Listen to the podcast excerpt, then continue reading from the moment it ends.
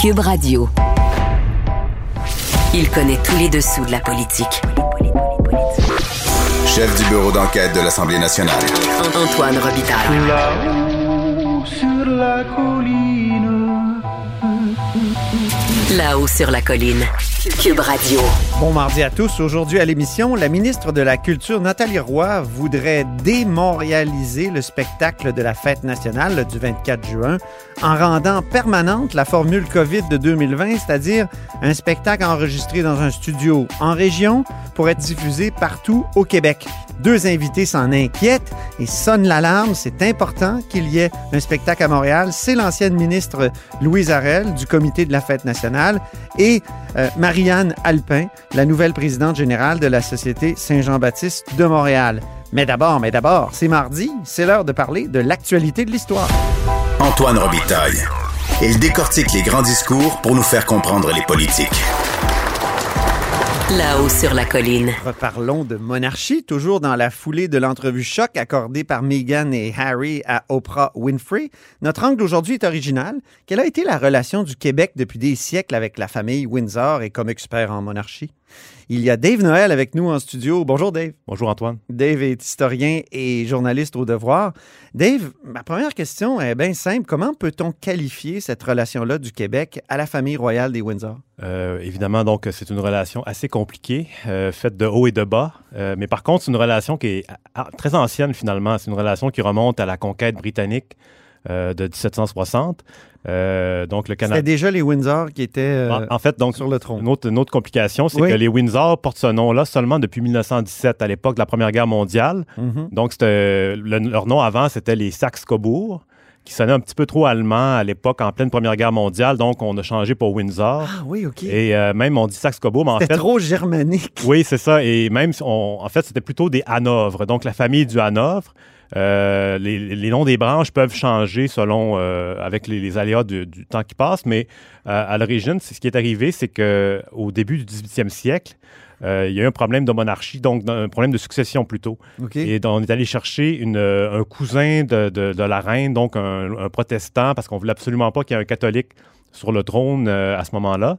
Et donc, on est allé chercher le, le- le- un, un membre de la famille des Hanovre qui est arrivé, qui parlait à peine anglais. Euh, donc, il devient roi à- en 1714. Donc, et lui, euh, son fils, Georges II, c'est le monarque qui est en place au moment de la conquête britannique du Canada. Donc, Oui. on, on les a tous eus, sauf le premier. Euh, et puis, euh, rapidement, euh, donc, euh, Georges III, euh, qui succède à son père à, à l'époque de, de- de la conquête, à la toute fin. Ça, c'est le roi de la Révolution américaine. Donc, c'est Oui. celui que, que- que la République américaine rejette. C'est ça, oui, le roi, III. le roi fou, parce qu'il y a eu des problèmes de, de santé mentale, et c'est le titre qu'on lui avait acc- accolé à l'époque. Et donc, et quand on parlait de relations compliquées, en, en voilà une, c'est que, dans le fond, Georges III est monarque de Grande-Bretagne au moment de la Révolution américaine. Et euh, au tout début de la Révolution, les Américains envahissent le, euh, le Québec, parce qu'à l'époque, on parlait déjà de la province de Québec.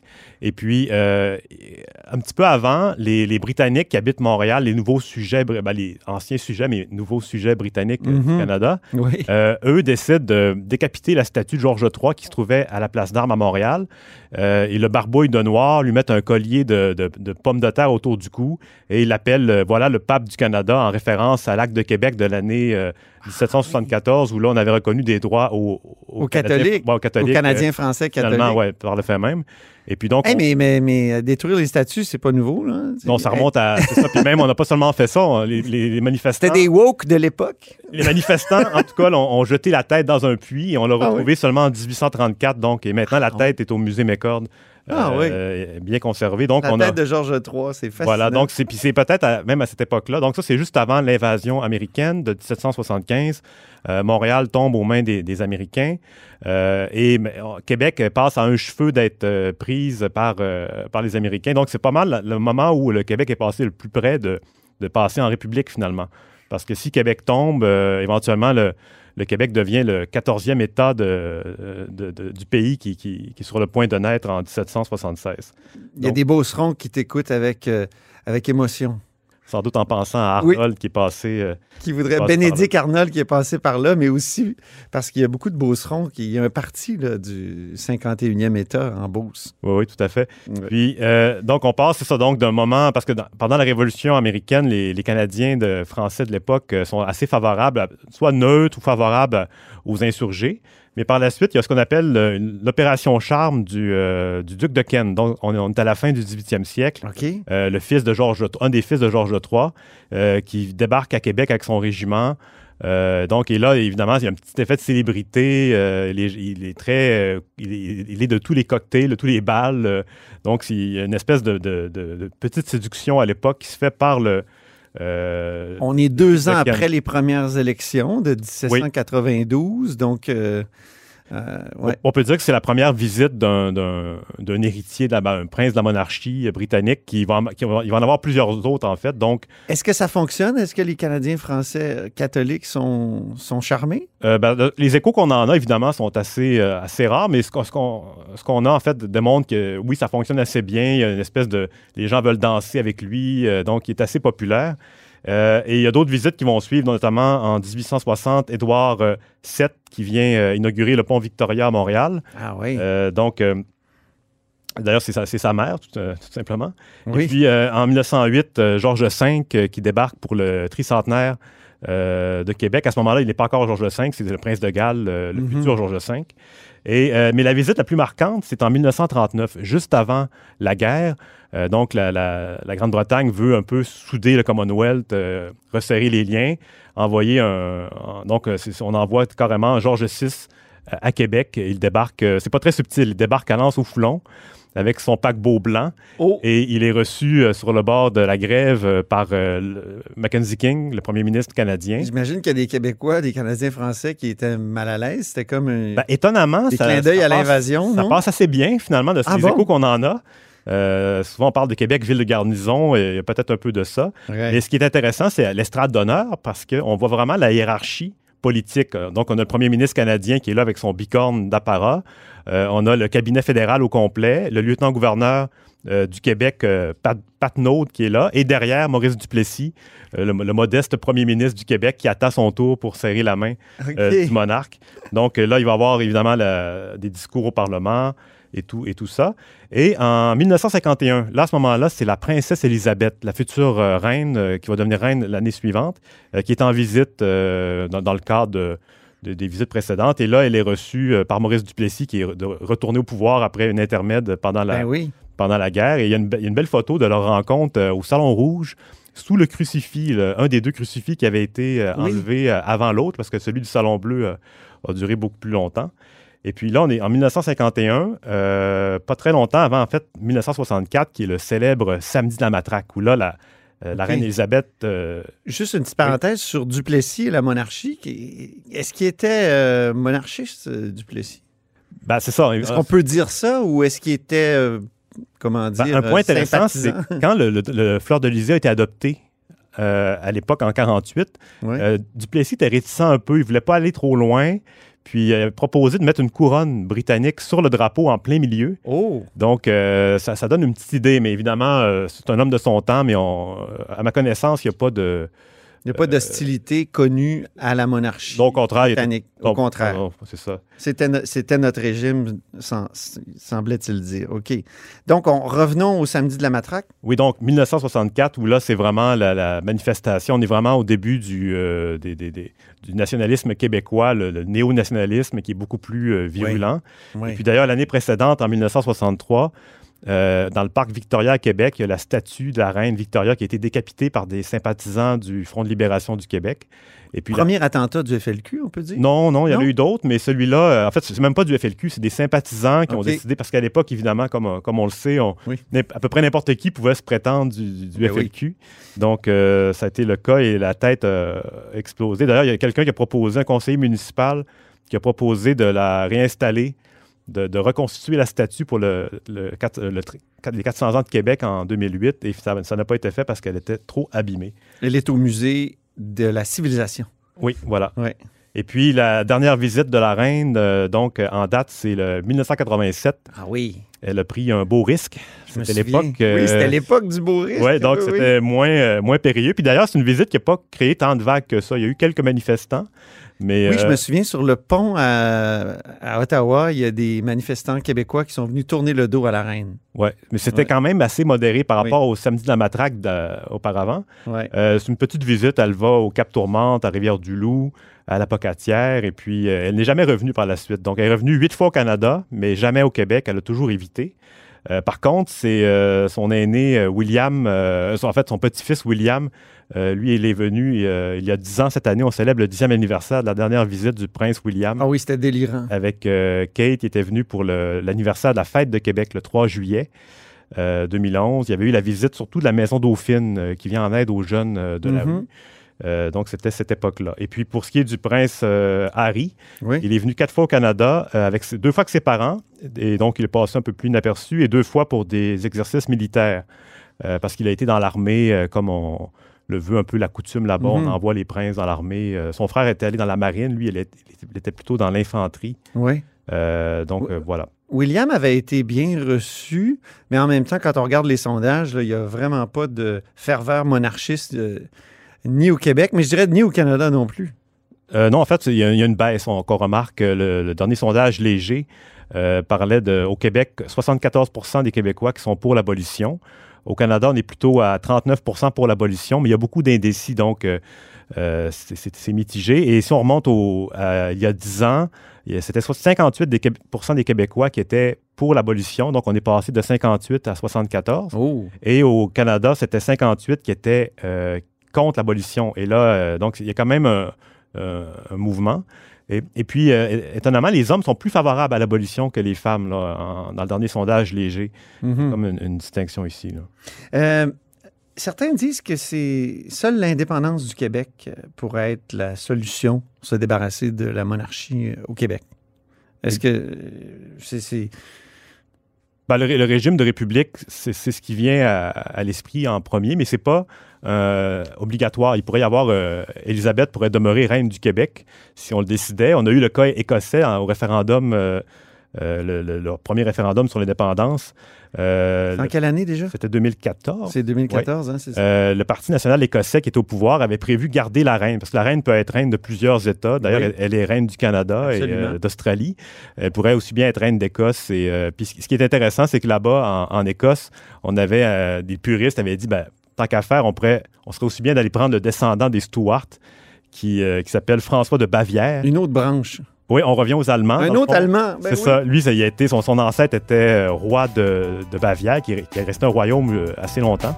Et euh, donc, ça serait lui l'héritier. euh, de- il deviendrait François II d'Écosse. Ah oui. c'est fascinant ces histoires de monarchie un peu pas mal surannées. Merci beaucoup, Dave Noël, Merci, Antoine. historien et journaliste au devoir, notamment auteur de Mon calme général américain.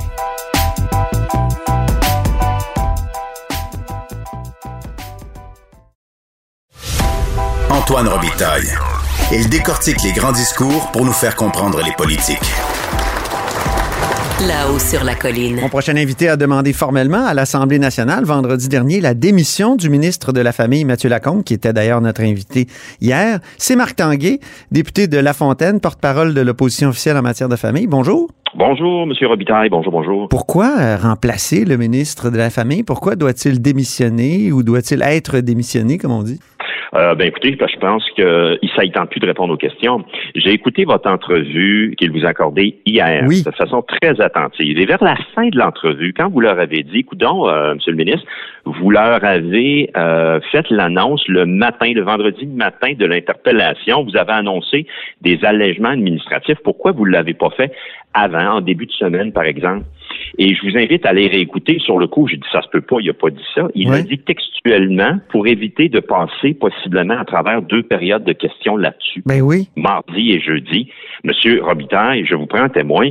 C'est la première fois, moi, que j'entends un ministre de façon aussi candide dire j'ai fait mon annonce délibérément le matin, le vendredi matin, à dernière minute. Moi, j'avais un point de presse à 9 heures. Lui, il en a fait un à 9 heures, puis ça commençait à 10 heures.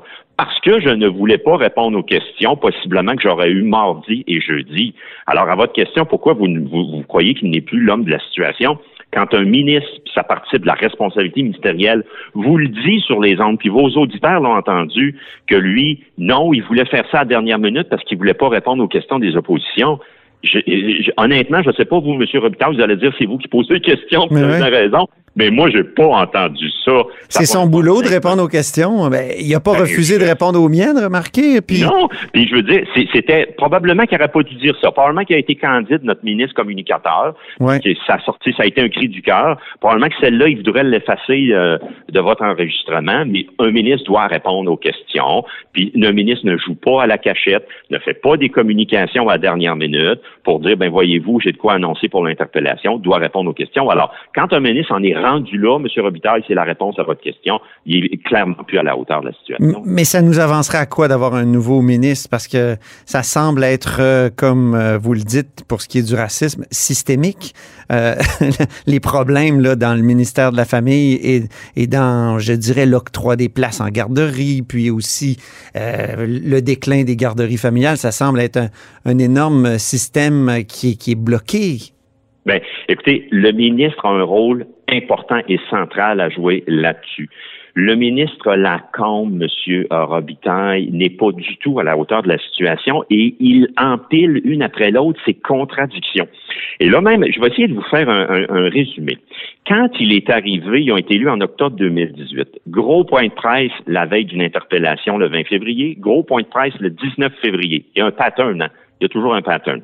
Alors, le 19 février 2019, il fait un point de presse et il dit, moi, je vous le dis, je vais livrer 13 500 places en 18-24 mois top chrono. Mhm. Ça, ça finissait février de cette année, février 2021. Il en a livré sur les 13 500 2022, ce qui est 15% 15% c'est un échec total. Alors, lui, il dit en février 2019, 18-24 mois, 13 500 on est capable de livrer ça. Hier, à votre entrevue, M. Robitaille, qu'est-ce mhm. qu'il vous a dit? Il vous a dit, je le cite, on avait réalisé qu'il y avait des lourdeurs administratives qui sclérosaient le système et tout ça pour développer les places. Il dit, on l'avait réalisé en 2019, peu de temps après être arrivé. Comment peut-il, M. Robitaille, faire en sorte de dire hier à votre entrevue, on le savait depuis 2019, qu'il y avait des lourdeurs administratives qui rendaient quasiment impossible de ben développer des places. Pourquoi avoir Mais promis? nous l'avoir promis ben durant le même point de presse que c'était top chrono, 13 500 places, 18-24 mois. Ça, c'est la première contradiction flagrante. J'en ai une autre, M. Robitaille, contradiction flagrante. Avez-vous, je ne le sais pas, mais sur le site, c'est public, là, les, nos auditeurs, vos auditeurs peuvent y aller sur le site du ministère de la Famille. Le nouveau processus déposé vendredi matin, on voit dans quel contexte pour pas répondre aux questions, processus de développement des places, il dit là-dedans qu'il fait passer, qu'il gagne 12 mois. Il fait passer le processus, puis c'est ça qui va lui permettre de livrer ce qu'il n'a pas pu faire à date. Il fait passer, savez-vous quoi? De moins 12 mois. Il réduit de 12 mois en passant de 17 à 9 étapes. Mais sur son calendrier, savez-vous quoi? Il fait passer ça de 36 à 24 mois. Ben, de 36 à 24 mois, euh, Monsieur Robitaille, Mhm. on revient au même délai initiaux de 18-24 mois. Il ne peut pas dire que ça participe d'une accélération des places quand il promettait déjà. Puis, écoutez, il a dit avant ça qu'il avait fait passer le processus de 48 mois à 36 mois. Alors, je ne sais pas comment il calcule ces choses, mais ça fait ça fait bientôt trois ans, donc 36 mois qu'il est là. Comment peux-tu le dire qu'il a fait passer le processus de 48 mois à 36 mois, puis que là, il se propose dès maintenant, là, c'est plus 36 mois, c'est 24 mois. Alors, quand on regarde, et il nous avait dit, puis ça, c'est l'approche CACIS. C'est correct? L'approche CACIS, c'est dire jugez-nous sur les résultats. Ben, les résultats, puis, écoutez, c'est la faute à tout le monde. C'est la faute des libéraux, c'est la faute du réseau, c'est la faute de la pandémie. Est-ce que c'est pas un peu la faute des libéraux, effectivement, qui Non, n'ont pas mis assez pourquoi? de projets dans le ce qu'on appelle le pipeline? Ben, le pipeline, euh, si c'était le cas, M. Robitaille, euh, euh, comment le ministre pourrait venir nous dire en 2019, je vais en réaliser 13 500 parce que lui, le 13 500, il faut se poser la question, ça revient à ça, M. Robitaille, d'où prenait-il en février 2019 son 13 500? C'était son 2 500 à lui promis, et c'était le 11 000 qui était déjà dans le pipeline, M. Robitaille. Il était déjà là, le 11 000, puis l'argent était déjà disponible. Ça, c'est une chose. Deuxième des choses, On a creusé davantage et depuis euh, la dernière fois qu'on qu'on s'est croisé là-dessus dans les derniers mois, on, on, précise les données. Savez-vous que sur les 13 500 promises, il y en a livré 2022 mais savez-vous que sur les 2022... Ah, c'est moins que les 2500 qu'on dit toujours. oui, ben, ça, les chiffres, lui, je pense que ça, c'est des chiffres du 31 décembre 2020. Alors, vous pouvez être certain que durant les crédits, on va dire, est-ce qu'il y en a réellement 400 qui, depuis janvier 2021 à mars, est-ce qu'il y en a réellement créé 400? Ça, on fera le, on fera le calcul là-dessus. Mais sur son 2022, son 15% du 13 500, il y en a 475 qui, sont de ses places à lui. Alors, quand tu dis c'est de la faute des libéraux, il n'y avait pas de place disponible dans le pipeline. Sur son 2022, il y en a 1547, les trois quarts, qui étaient les projets de 2011, de 2013 puis de 2018. Alors, son vrai bilan à lui, c'est 475 en plus de deux ans. Ouais, c'est Et là, c'est familier c'est ouais, ben, sans mauvais jeu de mots, là, oui, c'est, c'est un échec total et retentissant. Puis moi, là, je, je, ça, ça me dépasse. Quand tu dis, je reviens là-dessus, c'est la faute des libéraux, c'est mmh. épouvantable. Ben, les libéraux, eux autres, en 14-18, ils en ont livré 12 500. On en a livré 12 500. Et je ne prends pas, M. Robitaille, les chiffres de 2014. On est arrivé au pouvoir en avril 2014. Je commence à compter en 2015, 2016, 2017, 2018. C'est 12 000. 12 000 divisé par 4 ans, ça fait 3 000 par année. Puis lui, il était, même si je prends celle qui était déjà dans le pipeline, là, je prends les 2022, lui, il est à un tiers de cela. Il vous a traité de schtroumpf grognon? Est-ce que vous êtes reconnu? Est-ce que oh, vous n'êtes ben, pas un peu grognon? Ben, écoutez. Parce qu'il paraît que vous êtes super drôle. Il y a quelqu'un qui m'a dit Hey, tu connais pas Marc Tanguay, il est tordant. Euh... Est-ce qu'en public, vous n'êtes pas quelqu'un de, de grognon un peu, non? Non, euh, ben écoutez. Euh, c'est votre colère sur le jogging de, de Simon Jolin Barrette. Ouais, c'est ça, c'est ça, c'est ça qui a occasionné un autre écart de séance à ce moment-là, mais qui est derrière nous. euh, mais écoutez, moi, euh, si euh, si c'est le, le, le, le, prix à payer que de se faire insulter par le ministre parce qu'on met de la passion dans ses dossiers puis qu'on se contente pas d'un échec aussi, aussi retentissant, moi, je pense que je fais mon travail. Puis Je pense que c'est la façon de défendre le dossier. Puis moi, il y a une chose que je respecterai toujours, M. Robitaille, c'est la compréhension des dossiers, une vision claire et une compétence ce que je ne retrouve pas chez Mathieu Lacombe. Quand je lui dis ça, c'est clair que ça fait pas son plaisir. Puis c'est clair qu'à ce moment-là, il va dans l'insulte, mais qu'il fasse attention parce que vous savez qu'il euh, y a un grand schtroumpf dans cette équipe-là. Oui. Fasse attention qu'un matin, il ne se fasse schtroumpfer. Puis je vous laisse trouver le verbe auquel je, fasse je fais référence. Dites-moi, euh, Monsieur Tanguay, vous êtes aussi porte-parole en matière de mode de scrutin. Or, il y, a un projet de loi, on change un peu de sujet, là, je, m'excuse, mais c'est intéressant, je trouve, parce que le Parti libéral est contre le changement de mode de scrutin. Puis là, il y a un projet de loi qui tarde à être appelé, là, euh, un projet de loi qui va créer un référendum en 2022, le 3 octobre 2022. Or, s'il n'est pas adopté, bientôt, euh, même qu'il aurait dû être adopté avant, parce que le directeur général des élections a dit, si vous voulez que j'organise un référendum, il faut que ça soit adopté avant le 1er février 2021. Or, euh, on est euh, à la mi-mars. Donc, est-ce qu'il est trop tard? Est-ce que ça fait votre affaire qu'il soit trop tard, dans le fond? Parce que vous aimez pas le nouveau mode de scrutin qui est proposé, la, ben, la proportionnelle mixte compensatoire. Oh oui, tout à fait. Puis même, je veux dire, les gens représentant le mouvement Démocratie Nouvelle euh, que vous avez déjà croisés et, ceux qui participent. Puis j'avais écouté votre entrevue euh, de l'auteur d'un livre. Euh, Julien Verville. Mhm. Exactement, dont j'ai reçu copie et tout ça. Nous, on est prêts à faire le travail. Sur le nouveau mode de scrutin, nous, notre position est très claire. On n'a pas signé, nous, l'entente de mai 2018, contrairement à François Legault. Euh, nous, on, on, considère que le projet de loi 39 ne serait pas une avancée pour la démocratie québécoise. On ne perd aucune occasion de réfléchir pour la, la, la, la bonifier, mais ça, le PL39, pour nous, on votera pas pour le projet de loi. Ceci dit, nous, là, on sera jamais l'opposition officielle une force pour bloquer ou faire perdre du temps ou quoi que ce soit. Et ça, le gouvernement, probablement que ça les embête parce qu'ils peuvent pas nous mettre le singe sur le dos. Le gouvernement est face à sa propre turpitude. Moi, quand il, moi, là, j'étais dans mon bureau à Québec en mai 2018 quand j'ai vu François Legault signer l'entente main sur le cœur Et j'avais interpellé de mes amis du Parti québécois à l'époque, j'avais dit, vous le savez qu'il est en train de vous rouler dans la farine? Puis mes amis du Parti québécois me disaient, ben écoute, Marc, on n'a pas le choix que de le prendre au mot puis de, de voir s'il va respecter sa parole. Mais Écoutez, moi, il roule pas plus. aucun- Il, roule, il, roulait pas plus dans la farine, euh, comment dire, les, les électeurs que Jean Charest quand euh, en 98, entre 98 et 2003, il arrêtait pas de dire qu'il fallait changer de mode de scrutin parce qu'il avait perdu le vote populaire en 98. Ah ben là, si vous me partez là-dessus, Jean Charest avait déposé un avant-projet de loi par Jacques Dupuis. Oui. Par la suite, il y avait eu une consultation populaire. Benoît Pelletier. François Ouimet, Oui. Benoît Pelletier l'avait récupéré. Consultation populaire. On avait fait le tour. On exclut la personne qui parle. Ils avaient fait le tour du Québec. Ils avaient remis un rapport et ainsi de suite. Et il n'y avait pas de consensus sur ce que l'on voulait parce que le diable est dans les détails.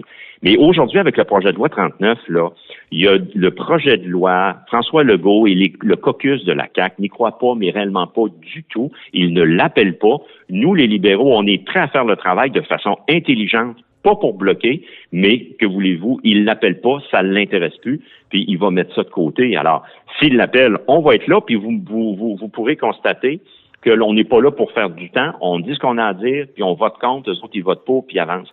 Mais C'est noté, là. C'est noté, Marc Tanguay. là. On n'est pas là pour faire du Ah temps. oui. C'est, Ah je garde l'enregistrement. Ah, tout à fait. On n'est pas là pour faire du temps. On est là pour voter. Mais c'est justement pour ça qu'il l'appelle pas, parce qu'il se dit, Caroline, j'y crois plus, moi, François Legault, je veux renier ma signature, je ne l'appellerai pas. Puis, euh, ce qui, ce qui est, ce qui est beaucoup parlant, c'est moi, Monsieur euh, Robitaille, qui avait, lors des crédits le 20 août 2020, interpellé la ministre Sonia Lebel, puis je l'avais mis euh, amicalement euh, face à cette déclaration-là du DGE. J'avais dit, Ma- Madame Lebel, Madame la ministre, le projet de loi 39 doit être adopté d'ici le 1er février prochain. On était en août 2020. Puis il n'y avait pas de réponse claire. J'ai dit, ben là, ça, écoutez, soyez clairs, là. Nous autres, on est contre le, fond de la chose. On est prêt à faire le travail. Mais si vous ne l'appelez pas, dites-le clairement, finalement, que je reviens au départ, mai 2018. Vous avez roulé tout le monde dans la farine. Mhm. Ben, merci beaucoup, Marc Tanguay. Avec grand, cet grand entretien. plaisir. Oui, au Merci plaisir. Marc Tanguay est député de La Fontaine, porte-parole de l'opposition officielle en matière de famille, mais aussi de mode de scrutin.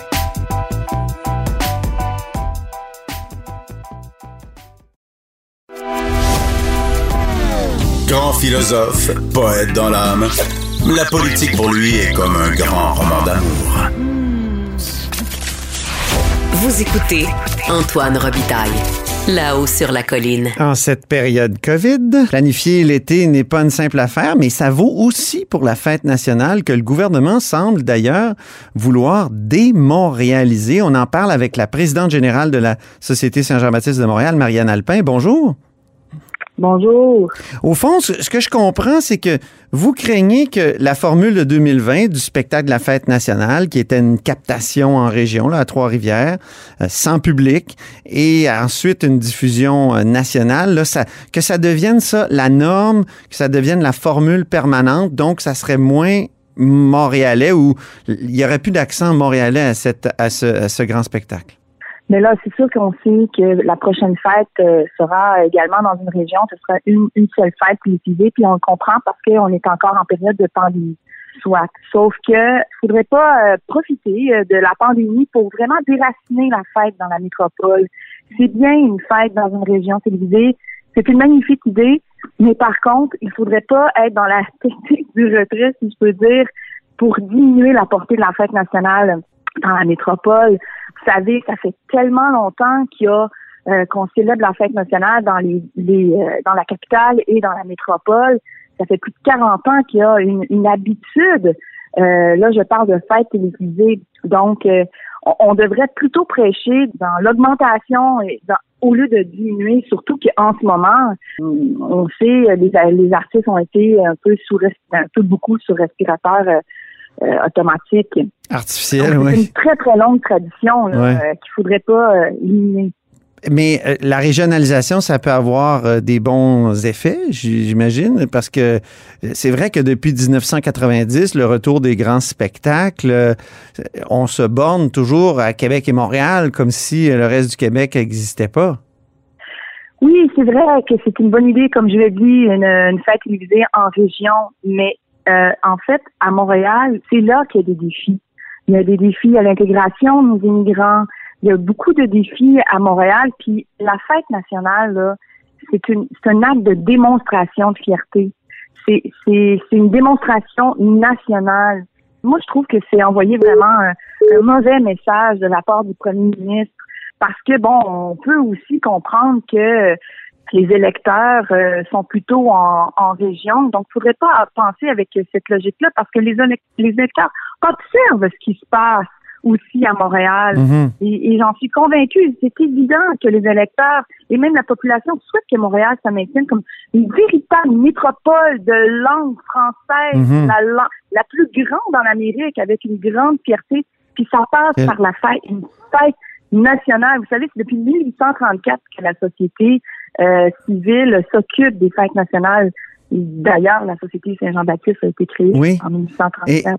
Quel est le rôle aujourd'hui, en 2021, de la Société Saint-Jean-Baptiste dans l'organisation des, de, la, de la fête nationale exactement? Donc, elle a créé le comité de la fête nationale. Donc, euh, à Montréal, c'est plutôt particulier. Nous, en fait, on produit la fête nationale euh, à Montréal. Donc, on va s'occuper euh, de la diffusion. De, de- en fait, on va trouver diffuseur. En fait, c'est Radio-Canada depuis depuis plus de 40 ans. Euh, on va produire, on va euh, s'occuper du contenu également. Donc, ça, c'est la fête euh, organisée par le comité de la fête nationale euh, à Montréal. Donc, c'est Mhm. ça le rôle. Sauf que l'année dernière, c'est pas du tout le rôle euh, que, que nous avons joué. Euh, on a on n'a pas été euh, du tout impliqué dans, dans le dans le contenu et il faudrait pas du tout tomber dans dans le panneau de étatiser la Ouais. fête nationale. La fête nationale là, ça revient à la société civile. C'est eux qui ont ils ont l'expertise, même toutes les sociétés nationales. Je vais pas parler pour euh, toutes les sociétés euh, via le mouvement national des Québécois, mais c'est c'est c'est ils Le ont gouvernement, le gouvernement a mis la main sur la fête nationale, c'est ça que vous me dites?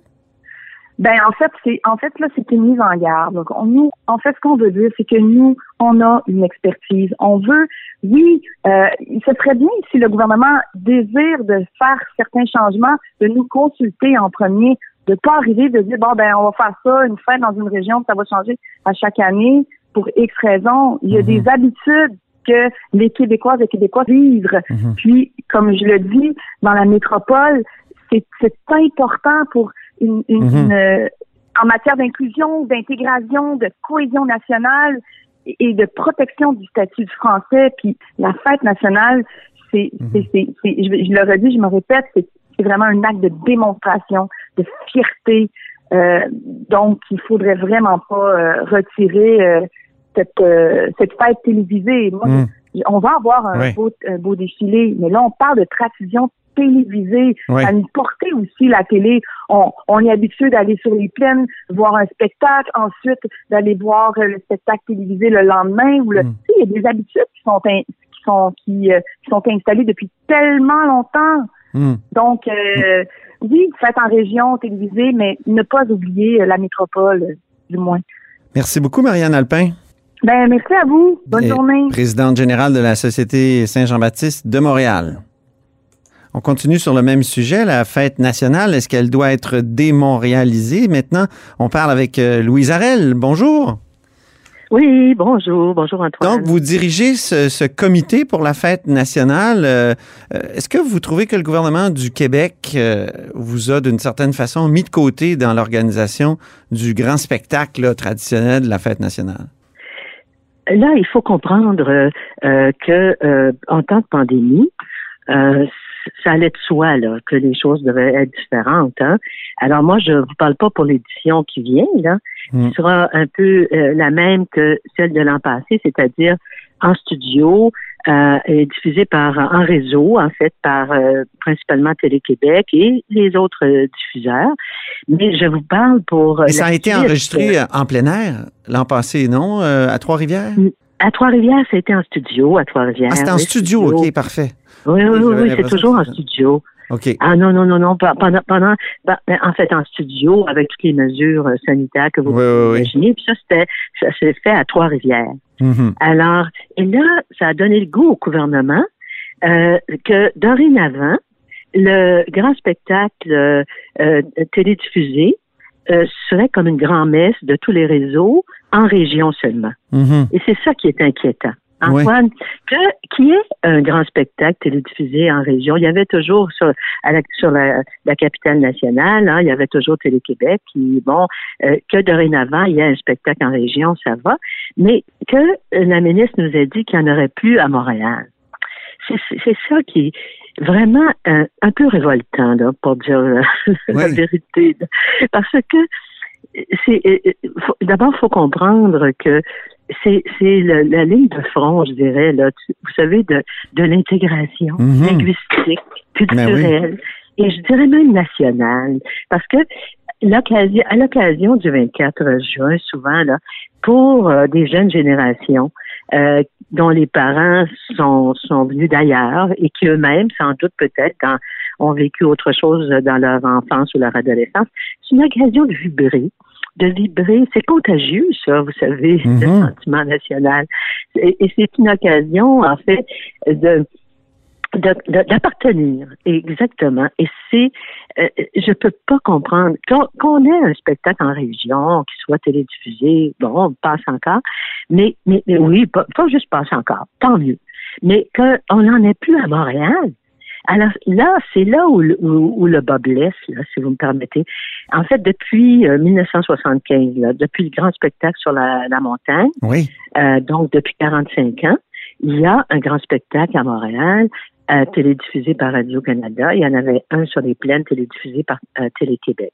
Alors, Je pensais que la tradition avait été reprise en 1990 euh, et et qu'elle avait été quand même euh, interrompue pendant plusieurs années du spectacle La Fête juste- nationale. Oui. Elle le fut, Antoine, euh, après euh, les- le bouleversement, en fait, la, la- la péripétie là, autour euh, de, de, de 68. Là. Oui, c'est ça. Ça a été repris en 75. OK, ça a voyez, été ça repris en 45 75. ans. OK. Oui, Oui. c'est ça, ça a été repris en 75. C'est en 68, vous vous rappelez, Pierre-Éliott Trudeau, Oui, oui. Pierre Bourgault, les emprisonnements, en fait. Ouais. Euh, une, une Saint-Jean euh, avec le petit euh, le, le- le petit frisé blond, Oui. Saint-Jean-Baptiste, là, c'était la dernière fois aussi. OK. Alors, euh, donc, si on revient, Mais on a repris ces, le, défilé, ça, ça reprend aussi en 1990, si je me souviens bien. Mais c'est une autre affaire, hein, c'est vrai. Oui, oui, oui. Mais le défilé, bon, cette année, heureusement, on aura quand même. Le défilé, c'est l'ADN de, euh, de, de Montréal. Parce Ouais. que tout a commencé, vous comprenez, en 1834. Hein, tout a commencé avec le, le, le, le grand banquet Mhm. euh, euh, du maire euh, Jacques Vigée, du maire de Montréal, et de Ludger Duvernay, là, le président Oui. de la Société Saint-Jean-Baptiste, en fait, qui fondait la- la Ligue Saint-Jean-Baptiste. Euh, et puis surtout, c'est devenu une fête nationale. là. C'est pas juste une fête patronale. C'est ça. C'est pas juste la fête des Canadiens français. C'est devenu depuis euh, 77, là, euh, grâce à un décret de René Lévesque, la fête euh, nationale des Québécois et Québécoises de toute origine. Mhm. Alors, et, et c'est sûr que cette manifestation-là de toute origine doit se faire à Montréal aussi. Alors, c'est ça notre grande, grande, grande inquiétude. Pour ce qui est du défilé, même cette année, ce serait bien, par exemple, je vous ai dit tout de suite, là, on a conçu et ça a été euh, approuvé et financé euh, par Québec, là, euh, des installations euh, qui vont permettre non pas de, de masser des gens pour regarder un défilé passé, mais d'avoir des belles installations sur la culture, sur la langue, sur l'histoire, euh, sur, sur les arts, et les gens vont pouvoir venir les visiter. On fait le contraire. On appelle ça euh, un, un défilé inversé, si vous voulez.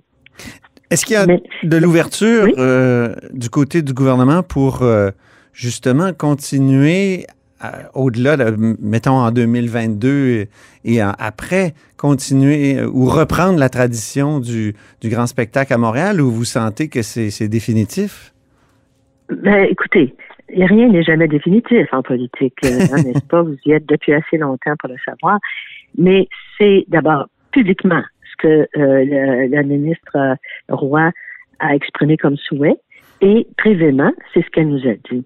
Alors, euh, et puis, euh, euh, habituellement, on, on signait un protocole euh, avec le comité de la fête nationale à Montréal que je préside. Là, on signe un protocole pour trois ans. Mhm. Là, ils nous ont informé, la ministre Roy, que ce serait pour un an seulement.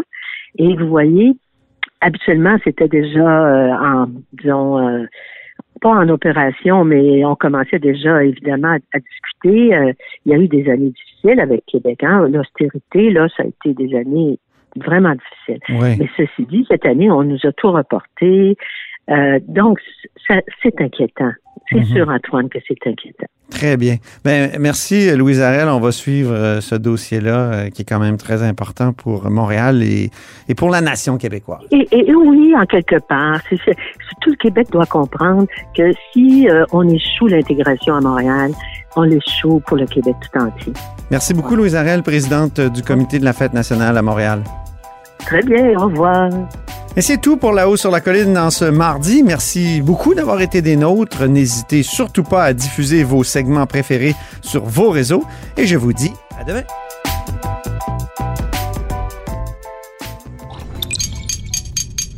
Cube Radio.